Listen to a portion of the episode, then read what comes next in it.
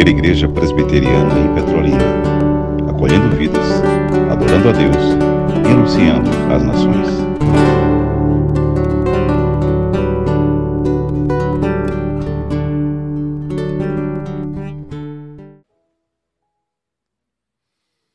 O Evangelho de Deus segundo Marcos, capítulo 15, mais uma vez.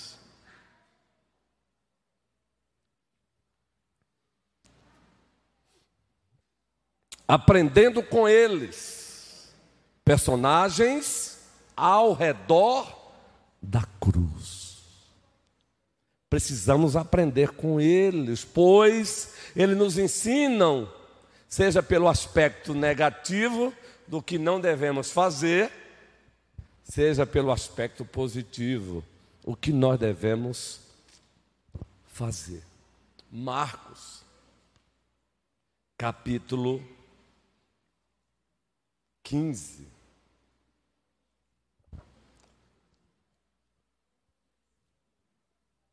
O mesmo texto citado há oito dias. O versículo 10, e como já dissemos, esse versículo faz parte de um texto narrativo, é a linguagem que nós usamos em hermenêutica bíblica reformada um texto narrativo que narra um determinado momento na vida do nosso Senhor e Salvador Jesus Cristo, difícil, onde o mesmo se encontrava sendo julgado por um tribunal carregado de arbitrariedades, carregados de pessoas déspotas, tiranas, tirânicas. Se encontrava ali sendo acusado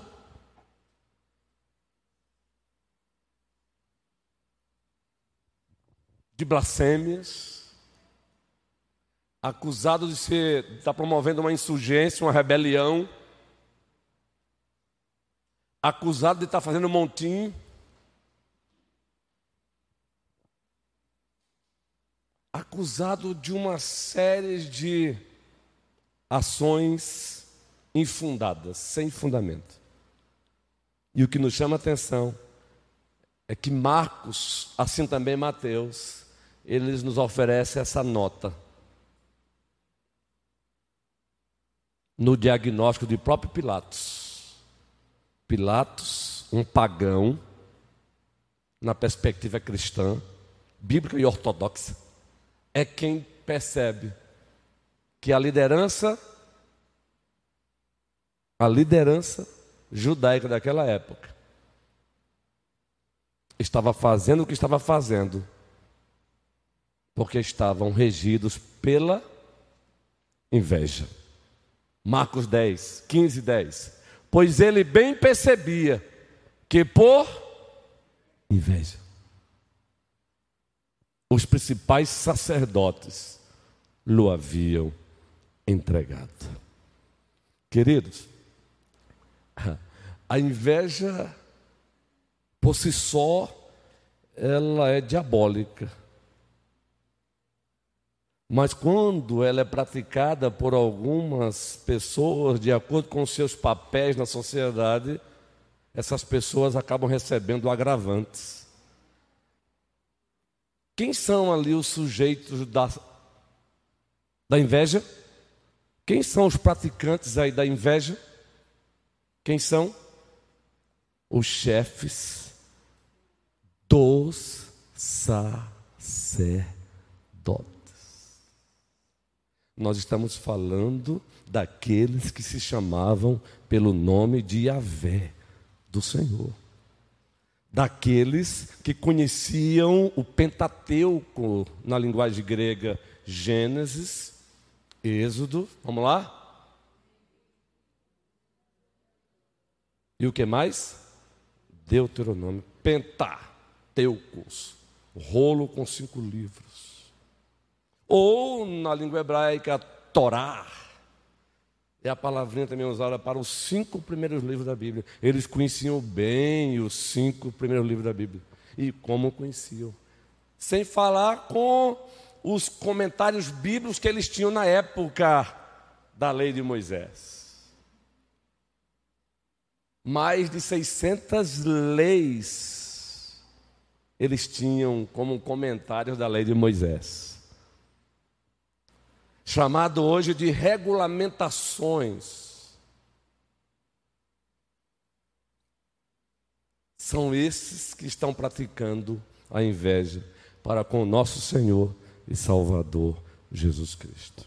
Há oito dias já iniciamos a dissecação, a elucidação, a exposição desse tema, o clareamento. Falando da origem da inveja, a, a inveja tem como fonte originadora, ela tem como nascedouro o nosso coração.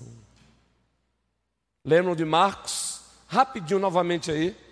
Marcos, o Evangelho, Tiago, Marcos, a inveja, ela emana, a fonte dela é o nosso coração. Quem afirmou isso foi o Rei, Jesus Cristo. Versículo 21, diz o texto, Marcos 7, 21. Porque de dentro, porque de dentro do coração dos homens é que procede os maus desígnios. Aí ele começa a descrever alguns, sem a pretensão de ser exaustivo, apenas dando exemplo: prostituição, os furtos, os homicídios, os adultérios, a avareza, as malícias, o dolo, a lascívia, a inveja. A inveja. Logo, dissemos aqui há oito dias que paremos com essa conversa de que apenas o outro me inveja. Todos estamos sujeitos a sermos os sujeitos desse predicado chamado inveja. Se não vigiarmos, sabe por que todos? Porque todos carregamos o mesmo coração pós-queda ainda que agora não mais escravos do pecado, mas ainda carregamos a presença do pecado, foi em virtude disso que Paulo, escrevendo aos Romanos, capítulo 7, disse: Miserável homem que sou. E ele disse isso porque ele reconheceu que carregava ainda o mal dentro dele. Que mal era esse? Joã, a presença do pecado. A fonte Há oito dias trabalhamos aqui a natureza da inveja. Lembram que nós falamos aqui que ela é uma obra da carne. Gálatas capítulo 5, rapidamente. Gálatas capítulo 5. Observem como a Bíblia é harmônica. Aliás, amanhã estaremos lecionando no Instituto Reformado do Brasil a disciplina compacta, é compacta de teologia bíblica, vai ser uma benção. Estamos voltando a lecionar em seminários. 2021 tivemos que dizer não a alguns seminários por razões legítimas. Este ano a gente começou a dizer sim, porque o reino de Deus também está acima de nós, não é? Vamos lá, Gálatas, capítulo 5, a partir do versículo 22. Observem aí, queridos. Aliás, vamos ler a partir do versículo, vamos adiantar aqui, 19. Ora, as obras da carne são conhecidas e são. Lembra agora de Marcos? Prostituição, impureza, lascívia, idolatria, feitiçarias, inimizades, porfias, ciúmes, iras, discórdias, dissensões, facções, invejas. Então, a natureza da inveja é uma obra da carne. Inveja é pecado.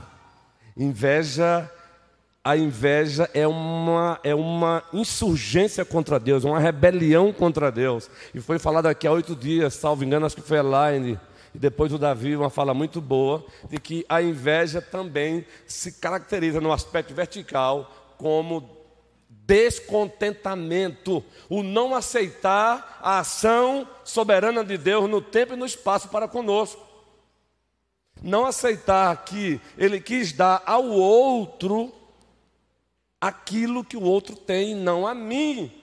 Não que o outro melhor do que eu seja, pelo contrário, o outro que recebeu aquilo que eu gostaria de ter, mas não recebi, diante de Deus é muito mais responsável. As pessoas precisam entender isso. A quem muito se deu, preste bem atenção. A quem muito se deu em todas as dimensões, no dia do trono branco, mais cobrado será. Então para com essa conversa. Então vejam, natureza da inveja, obras da carne, natureza da inveja, descontentamento para com a vontade soberana de Deus manifestada no tempo e no espaço para comigo. E aí nós vamos numa escala, natureza da inveja um desprazer por perceber que Leia tem o que eu gostaria de ter, mas eu não tenho, e eu passo a me sentir incomodado por isso, porque Leia tem o que eu gostaria de ter, mas eu não tenho. Deus deu a Leia, mas Ele não deu a mim, e eu passo agora a ter um, um desprazer íntimo. Vejam, o triste disso é que esse desprazer íntimo ele não vai ficar só no campo da minhas intimidades. Esse desprazer não vai ficar apenas nas minhas interioridades. Esse desprazer, ele vai ser agora, ele vai agora saltar aos olhos dos outros. Ele vai transbordar agora em ações. Esse desprazer agora vai ser manifestado em ações de ojeriza para com Leia. Ações de ojeriza para com Isaac de início, essas ações serão maquiadas de comentários bonitinhos, é, de preocupação. Aquele, é aquela coisa de. Também não precisava tanto. Falou até bem, mas não precisava também falar tanto. Estou dando um exemplo, por favor, gente. Comprou, mas precisava também comprar sim. E aí vamos inventando as nossas, vamos vestindo as nossas ações invejosas com linguagens aparentemente piedosas, mas que de piedosa não tem é nada. Então a natureza da inveja agora é, vai além. Ela vai além. Falamos da, estamos falando da natureza. A inveja ela vai se ganhando força na minha vida. Agora não quero, eu não só sinto desprazer por ver que o Carlos tem o que eu não tenho, eu agora passo a trabalhar para que Carlos deixe de ter o que ele tem. Aí a desgraça está total. Eu passo agora a trabalhar para que Carlos deixe de ter o que ele agora tem. Entendem, queridos? E nós temos muitos personagens veterotestamentárias do Velho Testamento, neotestamentárias do Novo Testamento. Quem não se lembra da ação de Saul para com Davi? Quem não se lembra? Não foram poucas as vezes que Saul tentou matar Davi. Motivo? Causa? Inveja. A inveja é terrível. A inveja é terrível. Aí nós encontramos nosso próprio Senhor e Salvador Jesus Cristo, a segunda pessoa da Santíssima Trindade que armou a sua tenda entre nós, passou a ser o Teontrópicos. É uma linguagem técnica, mas calma, eu sempre explico depois. O homem-deus, o Deus-homem, Teon Teon, Teos, Teos, Deus, trópicos de antropós, antropós, homem, o homem, o Deus homem. Querido, isso é mistério. Nós vamos ver Cristo para sempre, plenamente humano e plenamente Deus. Nós não vamos ver Cristo um fantasma, não, gente. Vamos vê-lo no corpo de um homem. Agora, é claro, meu irmão, carregado de glória. Ele agora sofre essa inveja da sua própria criação do chefe do sacerdote. Essa é a natureza. Bem, as consequências já falamos. As consequências da inveja são desastrosas. Desde maledicência para tentar destruir a imagem do meu invejado. Desde que a tentativa de marginalizá-lo, tiraram de cena, porque a luz que brilha nele me incomoda. Eu preciso marginalizar esse cara, ele está ofuscando a mim, quando deveria se alegrar. A Bíblia diz: alegrai-vos com os quê? Oh, o Carlos está crescendo. Uh, vários Carlos agora, eu preciso agora buscar o sobrenome, né? Daniel está crescendo, eu preciso ver como pastor. Senhor, me ajuda a perceber qual talento, qual dom o Senhor deu a ele para que eu possa inseri-lo aqui. A igreja está precisando. Não, aí, tomado por inveja, agora me sentindo ameaçado pelo Daniel, eu começo agora a fazer de conta que eu não estou vendo que Daniel tem talento, que Daniel tem dom. Entende como é que ela se dá?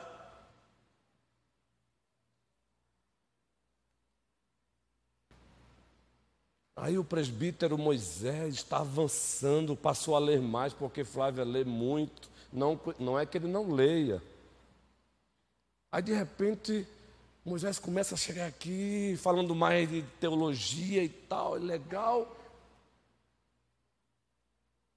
Eu deveria o quê? Que bom! Aleluia!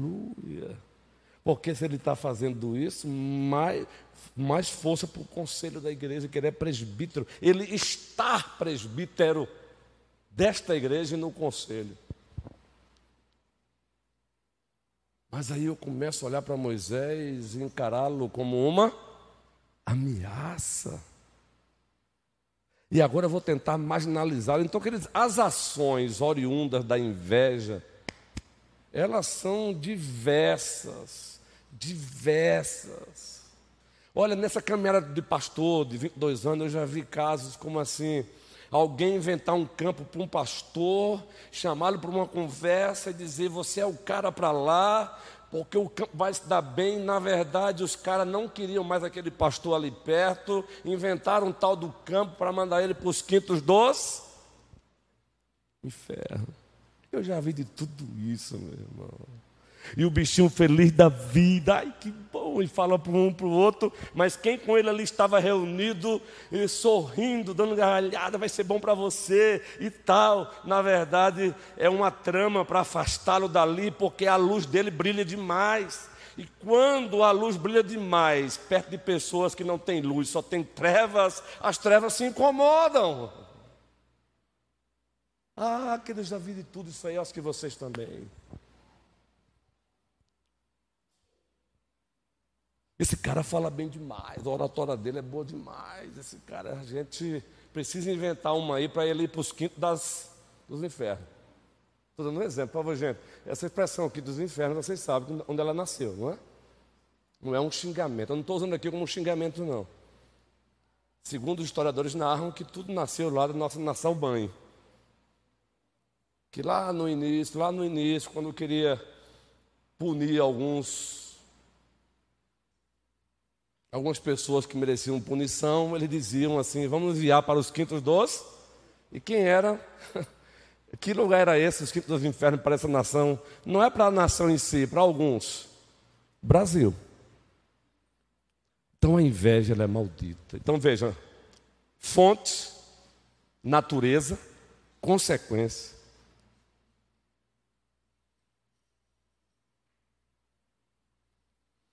Eu oro com muita frequência sobre isso, Senhor. Livra-me de ser o sujeito, mas também livra-me de ser o objeto dela. Porque, queridos, todo mundo sai perdendo. Apesar de que aquele que com Deus está caminhando, quando ele é objeto dela e até das suas ações, Deus usa para levar ele para onde ele quer. Deus é Deus consequências. Eu pergunto a você agora: como anda o teu coração quanto a isso? Vocês acreditam que a, a inveja é tão maldita? Gente, todos esses exemplos aqui são didáticos. Porque precisamos tomar cuidado como pastor, nós temos que ter sigilo. até mesmo com as pessoas que são de repente se tornaram nossos desafetos. Não é porque se tornaram nossos desafetos que vamos usar de repente os seus segredos que outrora nós confessar e agora botar para fora. Isso é pecaminoso. Mesmo ele continuando sendo desafeto, o que contou para mim como segredo, o segredo vai continuar. Problema dele se ele contou para o outro. Mas o que eu vou contar aqui é, faz, é, é algo bem distante, bem distante. Eu lembro que quando eu tive consciência da minha vocação para o ministério, eu fui para um congresso em Recife. De lá, pela primeira vez, fui conhecer a famosa luz de vida. A famosa luz de vida. Já não é mais o que, é, o que era antes. A luz de vida, uma livraria evangélica top em Recife deixou de ser mais ou menos 2018. Sofreu uma queda, ainda existe ainda. Por razões diversas, ela sofreu essa queda. Uma delas está aí agora, livraria virtual e por aí vai. Uma delas, mas tem outras razões. E aí eu me empolgado, quando você olha um vocacionado, quando tem consciência da vocação, Raquel, uma das coisas que ele quer é comprar livro. Por isso eu estranho alguns pastores que não gostam de ler e até compartilham esse desprazer da leitura dando risada. Dá vontade de dizer, toma vergonha na cara, meu irmãozão, e vai fazer outra coisa. Porque a vocação para o pastorado, ela carrega também a vontade de ler. E aí eu estava lá na Luz e Vida, encantado, primeira vez, ó. Aí tinha lá uma literatura maravilhosa. Tradução, o grego português. Oh, eu nunca tinha feito grego na vida. Estava engateando. Não tinha sido ordenado ainda.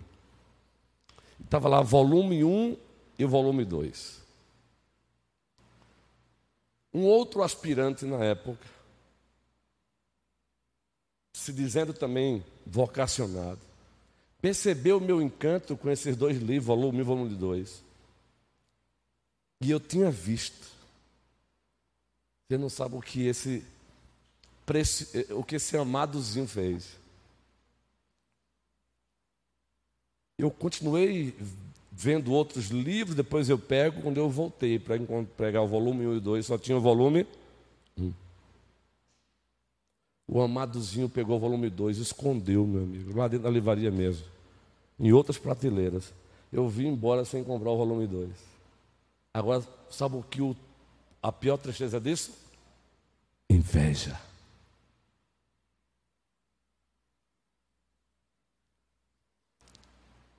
Deus nos guarde. Agora, a cura. Lá mesmo. Sabe aquele olhar, do, olhar de canto? Você está caminhando. E aí, quando eu saio da prateleira onde tinha os livros, ele vai para lá. Aí eu dei aquela volta, mas com inocência, não é só que eu já tinha recebido antes, dias antes. Aí eu dei uma volta, e ele lá mexendo nos livros. E aquele olhar desconfiado para mim. Só que eu, quando eu volto, cadê o volume 2? Inveja. É uma coisa simples, né? Mas é para mostrar como a inveja ela é diabólica. Isso aí é isso é fichinha. O cara com inveja, não querer que eu comprasse um livro de, de grego para o português, para o meu crescimento, isso aí é fichinha. Que é Tereza, Carlos Alencar, Virgínia. Então, cuidado, opa, opa, opa, opa, esqueça o outro. Cuidado com você. Cuidado com o teu coraçãozinho.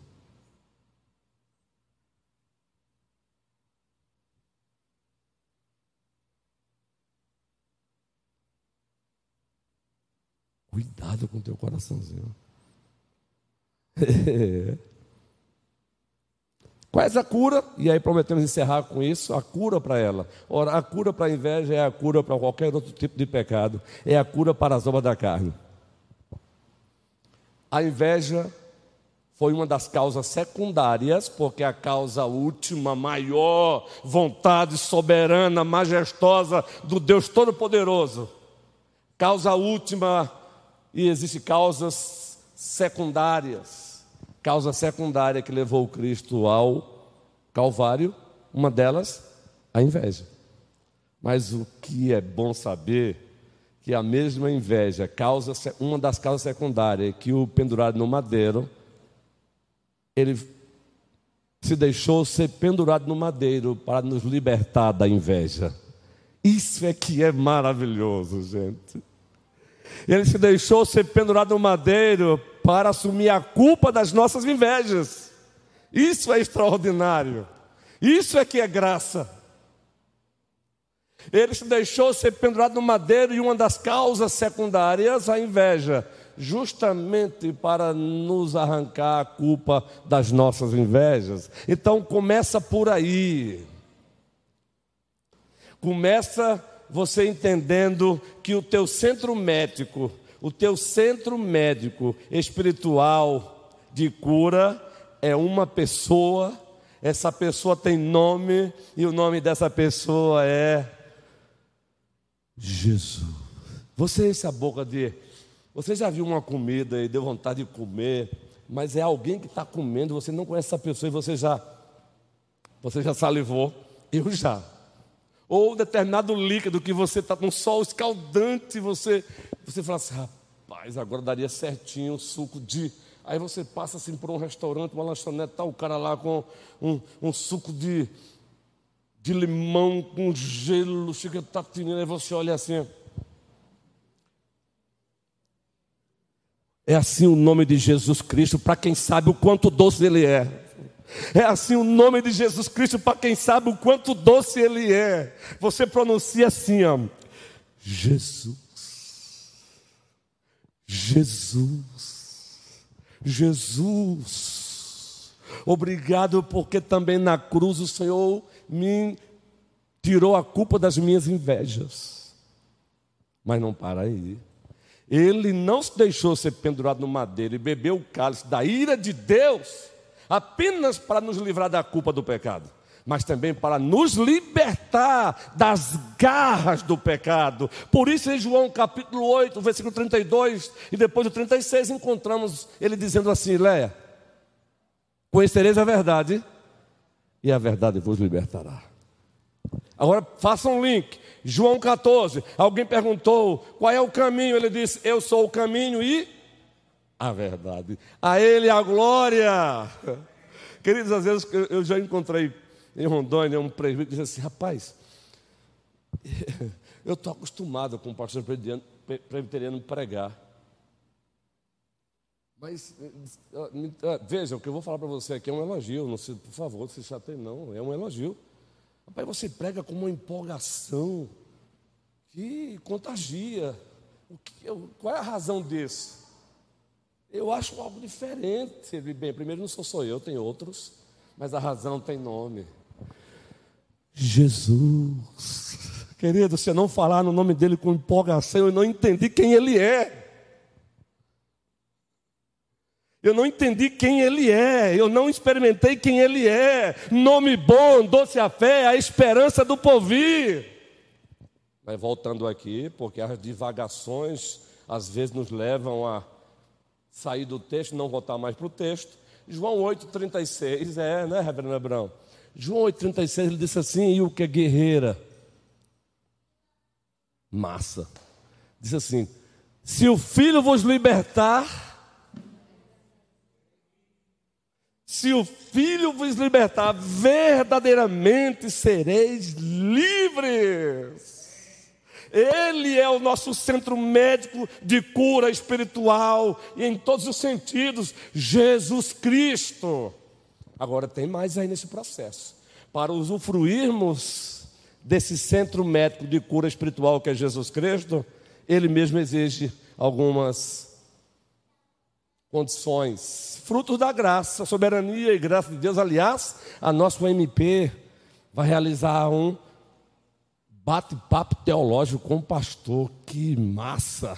Soberania de Deus e responsabilidade humana. Já compartilharam comigo a programação. Você precisa concordar com Cristo de que você é pecador. A palavra confessar é chegar para o Carlos, que disse que eu ofendi e dizer de fato eu concordo contigo, Carlos Alencar, eu te ofendi. Essa é a palavra confessar, confessar presbítero Jorge Guerreiro Veterano. Estava no aconselhamento pastoral hoje e compartilhando isso com, com, com, com essas pessoinhas maravilhosas, falando sobre isso, que às vezes é, a gente reconhe quer reconhecer pecado assim. Elaine chega e diz: Pastor, o senhor foi áspero comigo domingo passado. Foi, Elaine, mas veja, olha, de fato eu fui, mas. Não é assim? Mas eu fui áspero, porque. Não, não, não, não, não, peraí, peraí. O pecado, se Elaine provocou a minha reação de aspereza, aí também Elaine precisa dizer. Eu também reconheço que eu fui eu tenho uma passada de culpa. Mas não tem que entrar o mas. Para Cristo não tem o mas. Confissão de pecado é eu pequei contra o presbítero César. Eu fui áspero com o meu colega, meu irmão, me perdoe. Quanto à ação dele que provocou a minha reação, quem tem que reconhecer é ele. Quem tem que reconhecer é Ju. Não é Ju? É só exemplo, viu, Ju? Eu sou muito de dar exemplo. Às vezes eu preciso dar exemplo de mim com a liderança da igreja, porque nós somos temos que ter um nível de maturidade maior, a gente não se ofende um com o outro do que está dando exemplo de outros, não é? Eu concordo, Hermeson, eu passei e fui indiferente contigo. Pronto, agora eu fico, é, mas a gente fica inventando outras mentiras, Davi. Não, você quebrou o copo, Davi. E sua mamãe, seu papai perguntou se você quebrou o copo. Você tem que dizer o quê para o seu pai? Papai, eu quebrei o copo, me perdoe. Concordar. Seguido. Mudança. Arrependimento. Oriunda da verdadeira fé, mudança, abandonar o ato cometido, reparar o dano e abandonar, reparar o dano e abandonar. Aí eu ofendo, eu ofendo Marlene diante de três pessoas da igreja e peço perdão apenas a Marlene escondidinho para que ninguém veja. Opa, o dano não foi reparado, pois eu ofendi Marlene na frente de Sandra a famosa verdinha. Pergunte a ela o porquê. Quem é recém-chegado na igreja, pergunte a Sandra porque ela é chamada de verdinha, viu, Mônica? Uma tarefa para você. Pergunte à presidente da SAF porque ela é chamada de verdinha também aqui. E essa tarefa é para agregar, viu? É só para interagir. Ela está ali, ó, presidente. Ó. Levanta a mão, presidente. Isso, pergunte a ela. Reparar o dano. Chega aqui, é, Marlene. Chega aqui, Mônica, Juan também estava, Daiane também estava. Por favor, chega aqui. O que foi, pastor? Não, chega aqui. Eu quero pedir perdão mais uma vez à minha irmã Marlene. Lembro daquele dia? Eu fui áspero com ela. Perdoe-me, perdoe-me também, porque vocês presenciaram esse triste, triste exemplo meu. Isso é reparação de dano. E não essa conversazinha. Quem já ouviu isso aqui? Se eu te ofendi em alguma coisa, me perdoe. Pense num pedido de perdão. Eu, eu, não, eu não quero. Não quero ofender os meus, os meus amiguinhos do Paraguai, não, mas os irmãos entendem, né? É um pedido de perdão do Paraguai, né? Se eu te ofendi em alguma coisa, me perdoe, reverendo Abraão. Agora, eu meti o pau no reverendo Abraão. Aí eu venho com conversa assim: se eu te ofendi em alguma coisa, ô miserável. Reverendo Abraão, no dia 10 de março de 2019, a gente nem se conhecia ainda, então vou citar por aí que é melhor.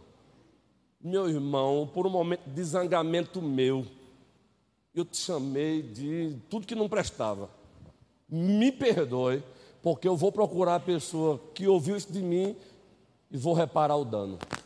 Isso é pedir perdão. Mas se eu, se eu te ofendi em alguma coisa, me perdoe. Vamos parar com essa história. É por isso que às vezes os. Ei, o nosso Ministério de Família está trabalhando, uma benção, viu? Domingo o sermão, sabe qual é o sermão do domingo à noite? É a série de Gênesis. A história que explica todas as histórias. E o subtema de domingo? Quem já viu a postagem? O casamento e a família, na perspectiva de Gênesis 1 e 2. Segundo o padrão de Gênesis 1 e 2. Vai ser uma bênção. Uma bênção. Eu tive o privilégio de receber um pedido de um pastor de Limeira ontem, um pastor jovem, queria falar comigo para pegar, pedir feedback legal sobre nosso ministério Zaqueu, minha cidade para Cristo. Acredita nisso? Um servo de Deus. Olha como a primeira está sendo assistida, observada, como está sendo referência. Deus seja louvado. Não é porque eu estou narrando isso. Por que isso? A nossa responsabilidade aumenta. Estamos sendo vistos, percebidos, visitados.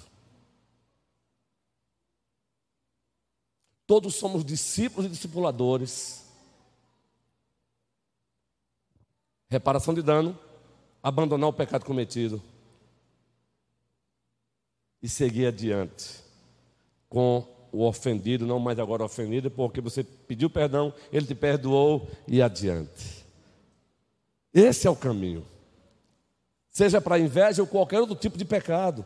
Querido, Paulo disse, escrevendo aos Coríntios: esmurro meu corpo, reduz a escravidão, para que, tendo pregado a outros, não venha eu mesmo a ser desqualificado.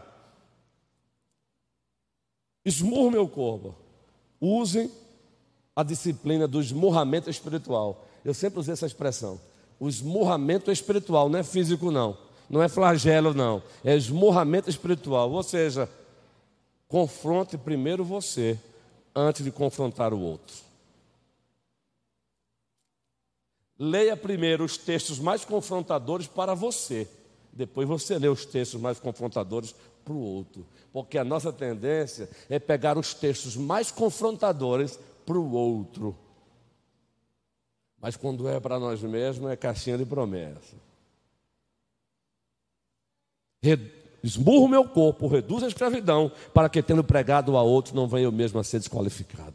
Que o Senhor nos livre dessas obras da carne, que o Senhor nos livre dessas obras da carne, que o Senhor nos livre dessas obras da carne, dessa obra da carne inveja. Que o Senhor nos abençoe hoje e sempre. Amém.